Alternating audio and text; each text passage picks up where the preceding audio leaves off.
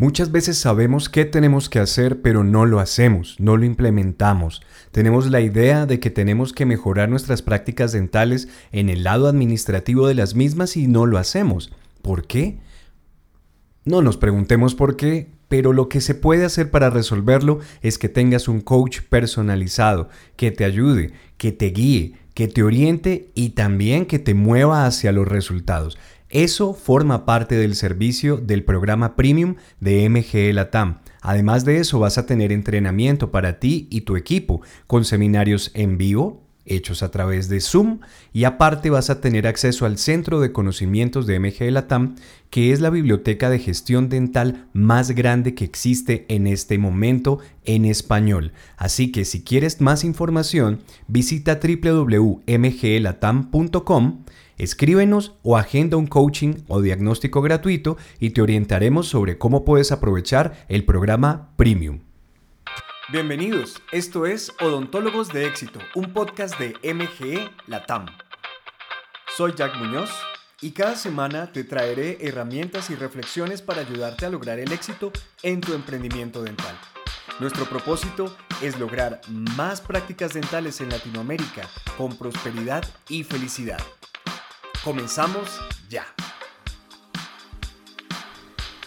Hola amigos y amigas, hoy quiero hablarles de algo que me han preguntado varias veces y que bueno, yo no sé, estaba como en mora de, darles mi punto de vista lo más informado posible eh, y es el tema de ¿corres riesgo cuando llega una recesión? Como odontóloga, como odontólogo, como propietario de práctica dental, ¿corres riesgo en una recesión? Bueno, eh, yo podría responderles de una manera básica y súper optimista y decirles, no, no corren riesgo, no te preocupes, la odontología es una profesión, una industria a prueba de recesiones. Y bueno, no creo que sea suficiente para darle tranquilidad a alguien decirle eso.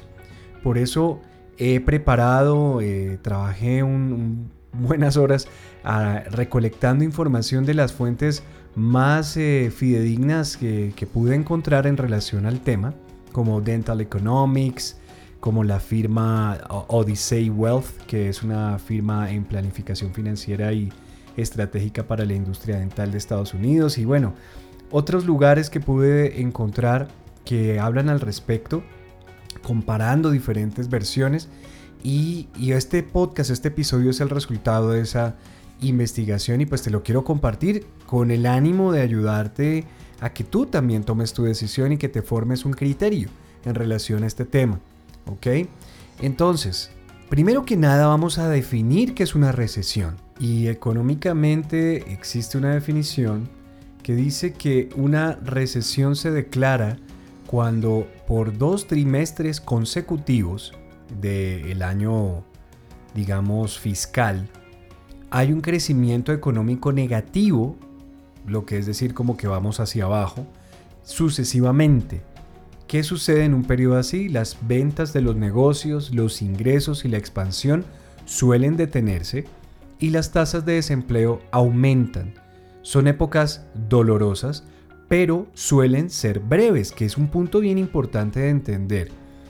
Y aquí eh, viene el, aporte del señor Brent Little, fundador de Odyssey Wealth, que es una firma de la que les hablaba hace un momento, líder en planificación financiera y estratégica para la industria dental en Estados Unidos. Este señor afirma lo siguiente, y abro comillas, la recesión promedio dura 17.5 meses y ocurre cada 4.7 años. La recesión más larga, que, es la, que fue la Gran Depresión, ¿no? fue en 1929 y duró 43 meses, bien larga en ese caso. Y la segunda más larga fue la gran recesión del 2007 que duró solo 18 meses, que fue 2007-2009. Esta a propósito ha sido la segunda peor de la historia y sucedió por varias razones y te, rápidamente te cuento por qué pasó en esa época esa recesión. Eh, muchos bancos relajaron sus barreras al crédito hipotecarios, dejándolos bien económicos y dándole acceso a muchas personas que normalmente no eran beneficiarias de este tipo de créditos por considerarse que estaban en cierto riesgo, que podrían llegar a incumplir, ¿no? Y pues debido a esta amplitud de, de los bancos donde les dieron dinero a muchas personas, se dispararon los proyectos de construcción, los constructores dijeron, ah bueno, hay dinero, entonces construyamos, ¿no? Y eh, llegó un momento en donde dos bancos de estos colapsaron por falta de pagos, ¿no? Donde la gente se colgó, donde la gente no pudo responder. El pánico corrió y colapsó el sistema bancario junto con el mercado de la vivienda y la construcción. Fue como un dominó que, tuvo que ver mucho con el, con el pánico. El pánico es, es algo importante, que es algo que estamos viendo de cierta manera. No sé si tú hayas escuchado acerca del banco Silicon Valley que hace unos meses colapsó y, esto hizo que las personas, otras personas, eh, clientes de otros bancos empezaran a sacar su dinero. Ese tipo de pánicos son los que comienzan a desestabilizar eh, una economía y pueden causar una, recesión de este tipo, ¿no? Cuando todas las personas comienzan a huir, a correr y sacan su dinero del banco y, y, esto hace que los bancos quiebren y esto se vuelve un lío. Entonces más o menos esto fue lo que pasó en el 2007, 2009, de manera muy general, ¿no? ¿Y qué pasó después de eso? A partir del 2009 se entró en uno de los periodos de crecimiento económico más duraderos de la historia. Y ni la pandemia del COVID-19 detuvo ese crecimiento. Hasta este momento que se está entrando, se está vislumbrando eh, otra recesión fueron más o menos 11 años de crecimiento económico en unos países más que en otros, pero en general estuvo sucediendo esto hasta este momento. Eh, así como dice el señor eh, Brent Little, esas recesiones ocurren cíclicamente más o menos entre, 4 y cada, entre cada 4 y 5 años. Entonces más o menos podríamos decir que estábamos eh, ya en mora de tener otra nueva recesión, ¿no? Pero eso suena un poco pesimista. Yo, yo pienso que que este tipo de cosas están muy influenciadas por manejos de dineros, por lo que pasó, eh, la, solución del gobierno americano en la pandemia del COVID-19, que fue imprimir, imprimir, imprimir, imprimir más dinero y dar y dar y dar y dar y dar, regalar dinero pues en subsidios y demás, y demás, pues eso tiene una consecuencia y esta es la consecuencia que se está viviendo en este momento. Pero bueno, eh, ¿Qué pasó con la odontología durante esta gran recesión del 2007 y el 2009? Y con eh, bastantes pruebas que encontré eh, de la ADA, la Asociación de, eh, de, Odontología Americana, demostró que los, las clínicas y las prácticas dentales, los odontólogos privados, no recibieron una fuerte, digamos, afectación en estos dos años realmente. Y desde ahí comenzó a a, considerarse o a labrarse la reputación de que la odontología era a prueba, o es a prueba de recesiones, ¿no? ya que siguió en crecimiento en estos dos años, a pesar de que otras industrias estaban colapsando de una forma muy fuerte. La industria de la, hospitalidad, de hoteles, restaurantes, el entretenimiento, eh, los bancos, la construcción, y la odontología seguía y seguía y seguía dando rendimientos y crecimiento, ¿no? Estas evidencias hicieron que las clínicas dentales estuvieran en la mira de inversionistas no odontólogos, y esto inició los grandes grupos dentales en Estados Unidos que hoy en día están cobrando y cobrando cada vez más auge que se llaman o les llaman DSOs, Dental Service Organizations, que después en otro podcast si quieren hablamos de esto, pero es básicamente un modelo que posiblemente en algún momento se exporte a Latinoamérica, en este momento no es tan así, pero esto comenzó a ocurrir porque los inversionistas dijeron, bueno, ¿en dónde metemos plata? ¿En dónde metemos dinero que no sea tan riesgoso? Y se dieron cuenta de, la, de, la, de esta situación, digamos, anti-recesión que tiene la odontología y comenzaron a invertir a comprar clínicas, a comprar prácticas privadas para armar grupos, en fin, esto está pasando en este momento en los Estados Unidos y es un tema bastante, eh, digamos, en boga allá en este momento y, comenzó a partir del 2019 hacia el momento actual. Ahora, ¿cuáles son los riesgos en una recesión que podrían presentarse para un odontólogo o para una clínica dental? Hay algunos. Eh, tres básicamente. Primero que los pacientes puedan dejar de ir al odontólogo, ¿no? Por, porque comienzan a priorizar gastos o como comienzan a, guardar, ¿no? A, guardar dinero, no querer invertir. Eh, cuando estos pacientes, sobre todo cuando consideran que no ir al odontólogo es una opción válida y que no va a pasar nada y que su salud va a seguir igual a pesar de no asistir al odontólogo, cosa que es una gran mentira, ¿no? Pero esto puede llegar a pasar. Lo vimos en la, en la pandemia, ¿no? Que del COVID, que en parte el problema eh, era el miedo, el miedo al, contagio, pero también había ciertos eh, pacientes que no querían gastar dinero. No era que no lo tuvieran, no lo querían gastar. Ahora, hay otra, posibilidad y es que los bancos pueden dejar de prestarle a los odontólogos. No a los odontólogos como industria en particular, sino a cualquier persona. Les dejan de prestar o hacen que los intereses sean tan altos que nadie quiera tomar préstamos. Que es lo que está pasando hoy en día en algunos de nuestros países en Latinoamérica, donde la inflación de Estados Unidos comenzó a afectarnos y comenzaron también a, a manifestarse inflaciones en diferentes países y en unos más que en otros debido a las cosas políticas y demás que están pasando. Y la reacción de los bancos o de la banca, digamos, nacional, inmediatamente subir las tasas de, de, interés para los préstamos, haciendo que pedir dinero prestado sea más caro y que comprar cosas con tarjeta de crédito sea más caro. Al momento en que la gente dice, bueno, pues no, no compro. Eh, a plazo, espero después hago esa compra, me voy a restringir, ¿no?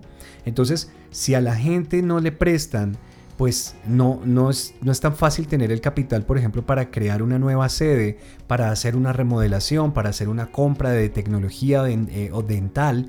Entonces, pues como que esas partes que ayudan a la expansión se congelan. Entonces, eso pasa en una recesión. Ya no, ya no, ya no es tan fácil conseguir dinero a través de los bancos, que es una fuente, ¿no? Entonces simplemente pues no te expandes, dice, bueno, esperaré más adelante haré esa expansión, en este momento me voy a quedar así como estoy, ¿no?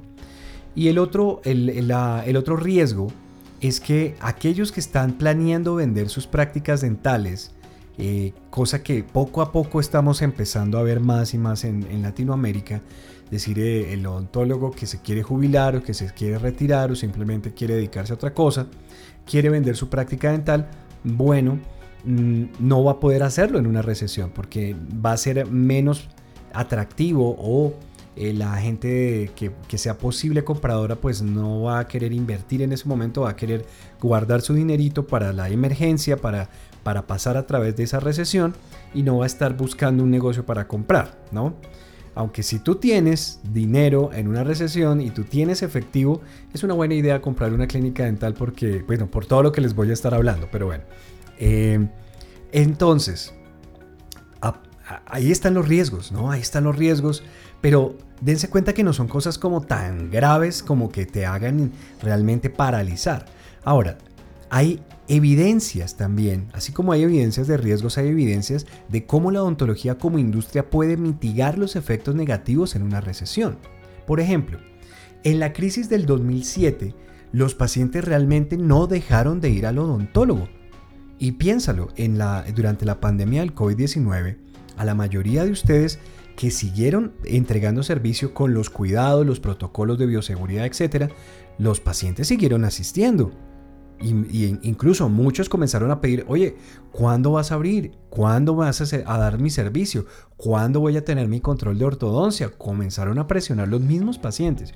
Y lo mismo sucedió estadísticamente hablando, vi las estadísticas en donde se mostró que durante esa crisis del 2007 al 2009 los pacientes no dejaron de fluir hacia las clínicas dentales.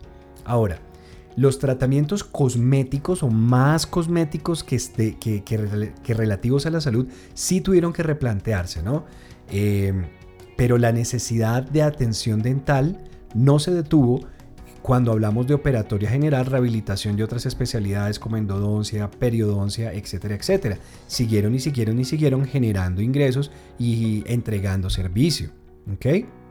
Ahora, las crisis que afectan más a los países del primer mundo, como es el caso de lo que está pasando ahorita en Estados Unidos y en Europa y en fin, y en Canadá, eh, impulsan a que los pacientes que viven en esos países vayan a buscar ayuda en Latinoamérica para sus tratamientos dentales, que si ya son costosos de por sí en tiempos de abundancia, en tiempos de recesión se vuelven prohibitivos.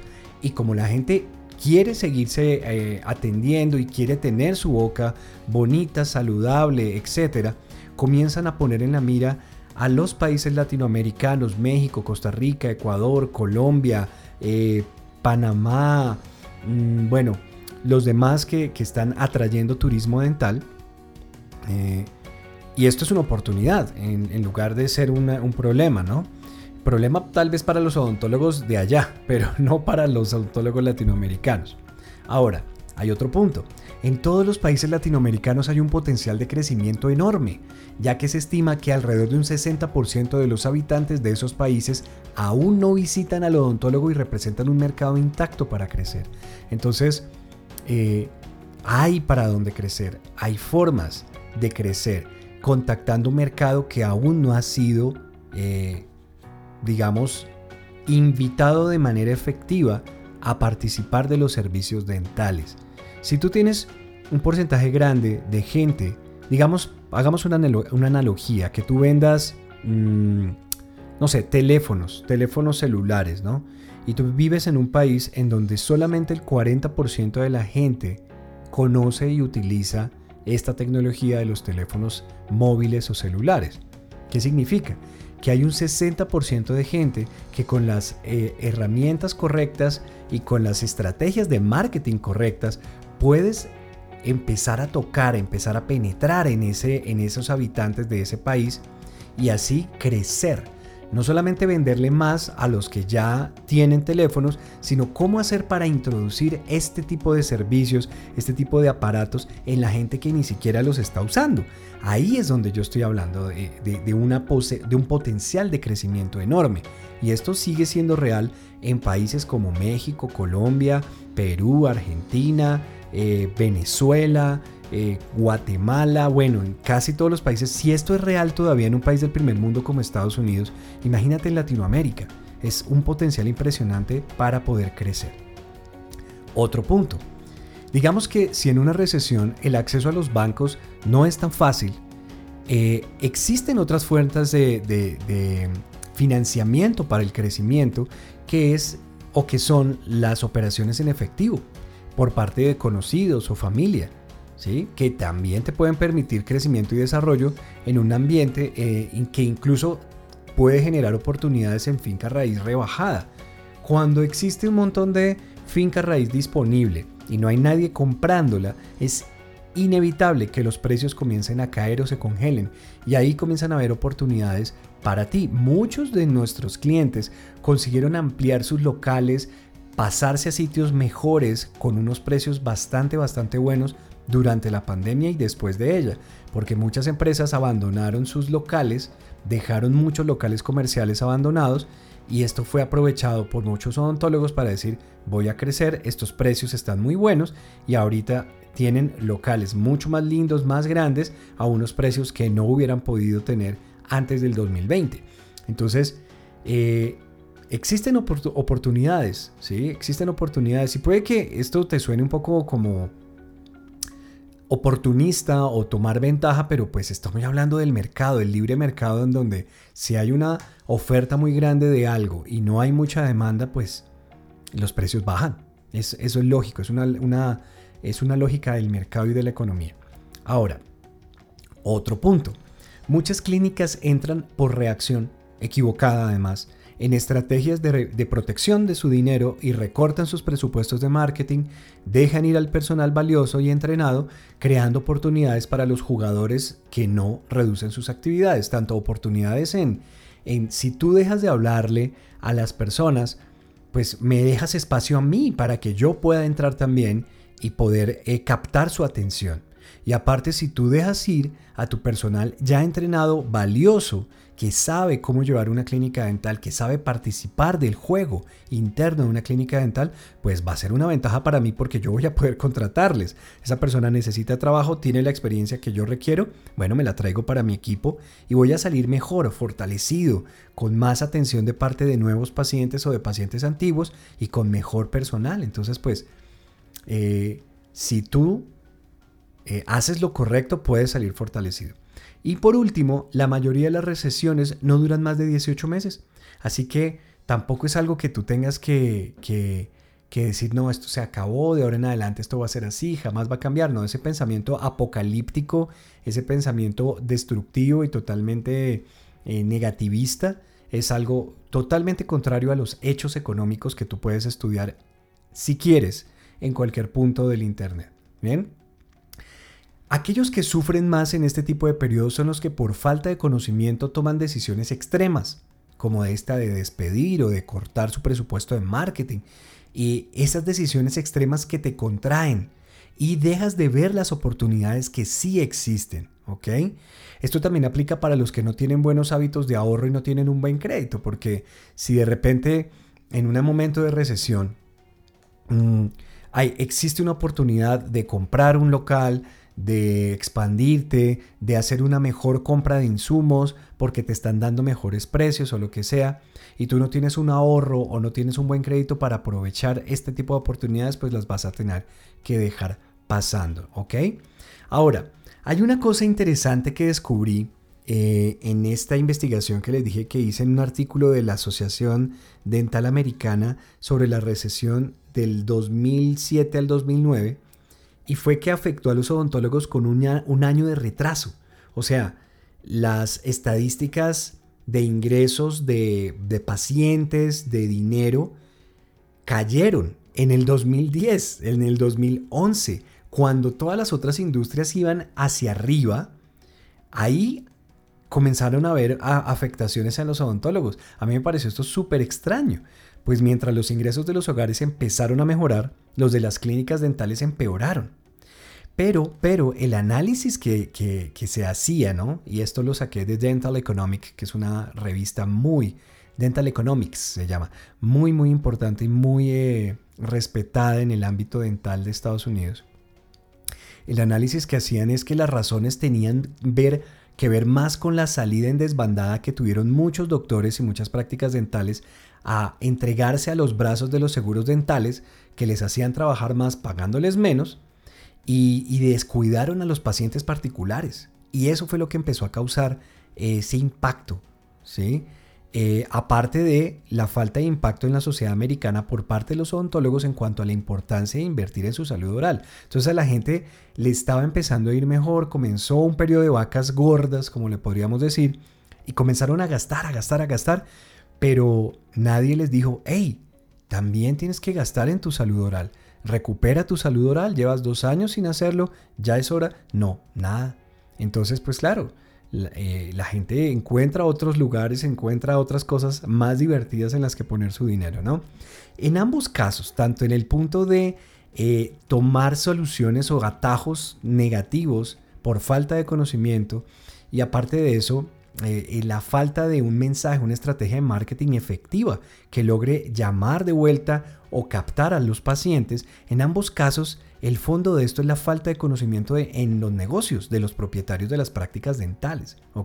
Aparte que hay otra cosa interesante en ese estudio y es que antes del 2007, antes de la crisis, la industria dental americana ya venía mal con una falta de crecimiento o muy poco crecimiento desde inicios de los años 2000.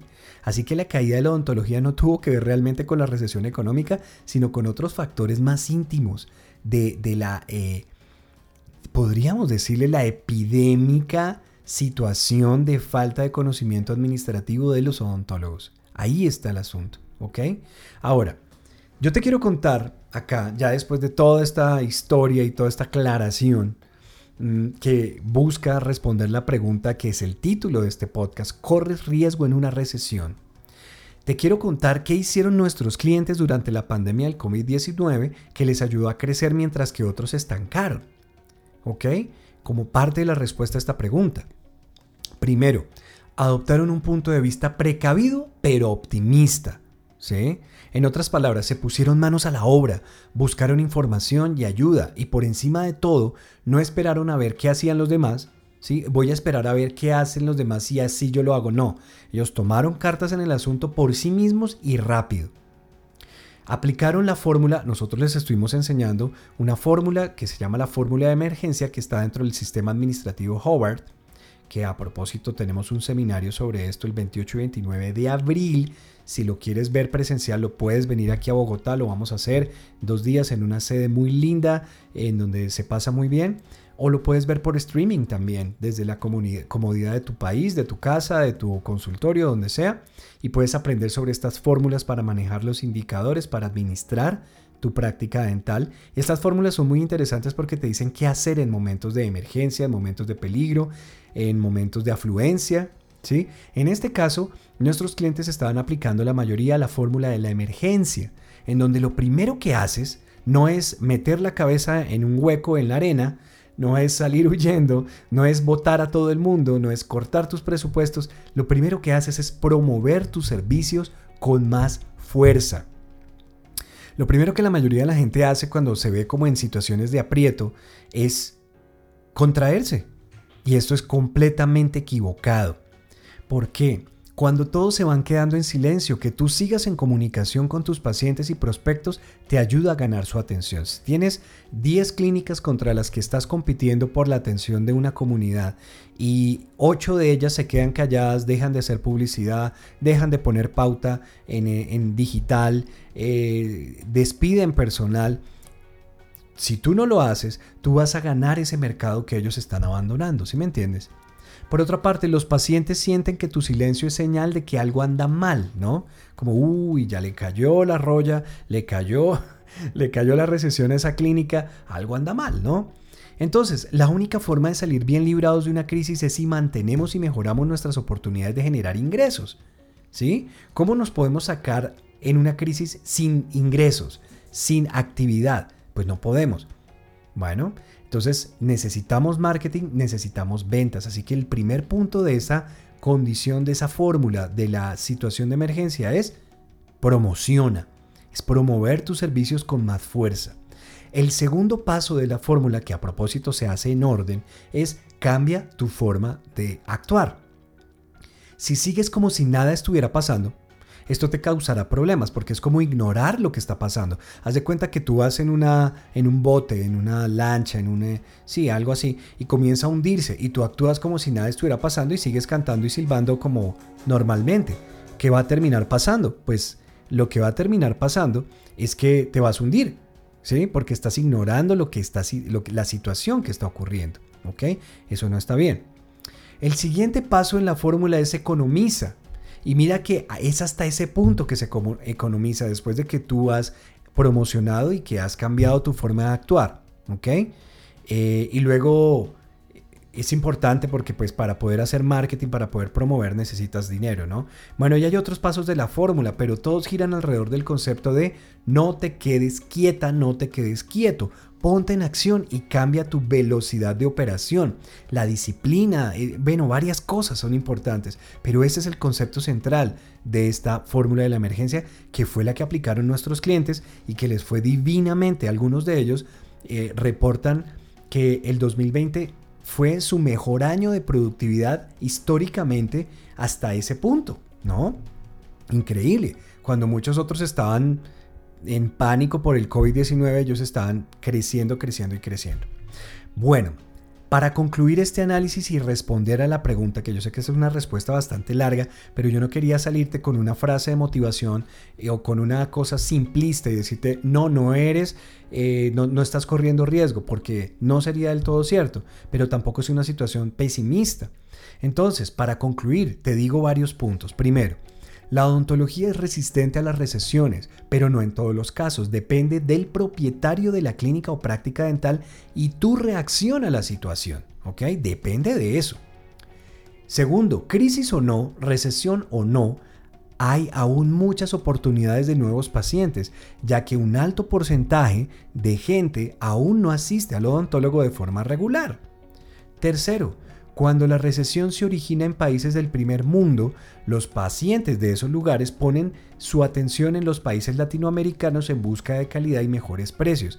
Y en Latinoamérica ellos pueden tener hasta un 40% eh, eh, del precio que pagarían en sus países. O sea, es muy, muchísimo más bajo y no necesariamente estamos hablando de que sea con una calidad menor. Así que es un buen negocio para ellos. Bueno, Cuarto, si tú te preparas administrativamente para liderar a tu grupo con fuerza y positivismo, estas crisis realmente serán oportunidades de crecimiento, aprendizaje y fortalecimiento. Quinto, las recesiones no son eternas, pero si reaccionas de la forma incorrecta, sí te pueden hacer un daño duradero. Y por último, sexto, estás en una industria maravillosa, con grandes posibilidades de rentabilidad y donde te dedicas a ayudar y a transformar personas. Y como si eso no fuera poco, las recesiones no te afectarán de la misma manera que a otros. Con solo dedicar un poco de tiempo para aprender los fundamentos de la gestión dental que necesitas, que necesitas. Así que esta es la respuesta. ¿Corres riesgo en una recesión? No, si haces lo correcto, no si sabes qué hacer, no si aplicas fórmulas como la que te comencé a mencionar en este episodio, no si cambias tu forma de actuar y no si asumes tu rol como dueño, como dueña y como gerente, como la, la cabeza, el estratega de tu práctica dental, no solamente en lo clínico, sino también en lo administrativo. ¿Ok? Entonces, con esto los dejo, con esta reflexión eh, para Semana Santa. Nos escuchamos en el, en el, siguiente episodio y si todavía no visitas www.mgelatam.com ya es hora de que lo hagas. Si quieres llevar a tu práctica dental a un nuevo nivel, estamos aquí para ayudarte. Lo hacemos con muchas personas, lo hemos hecho con cientos de prácticas dental desde el Río Grande hasta la Patagonia, en toda Latinoamérica y tú también lo puedes hacer. Un abrazo, nos escuchamos en la próxima, chao. Odontólogos de éxito es un podcast traído a ti por MGE Latam, la empresa líder en entrenamiento administrativo y comercial para odontólogos en el mundo. Visítanos en www.mgelatam.com y comienza tu cambio ahora, por más resultados y menos estrés en las prácticas dentales.